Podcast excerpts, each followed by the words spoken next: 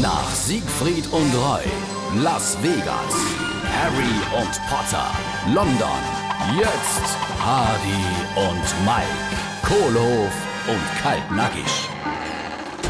Hast du das mit deinem Namen, die voll schwuch angehört bei SA3? Was? Mit welchem Namen? Äh, Dass man auf dem Amt seinen Namen ändern lassen kann, wenn man mit dem Namen nicht mehr zufrieden ist. We- Weißt du, was das kostet? Das weiß doch ich nicht.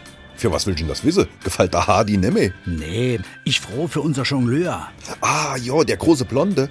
Du, ich habe noch nie gefragt, wie der heißt. Das ist auch nicht lustig.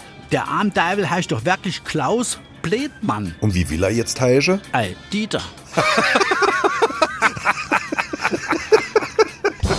Hardy und Mike, Kohlhof und Kaltnackig. Gibt's auch als SR3 Podcast.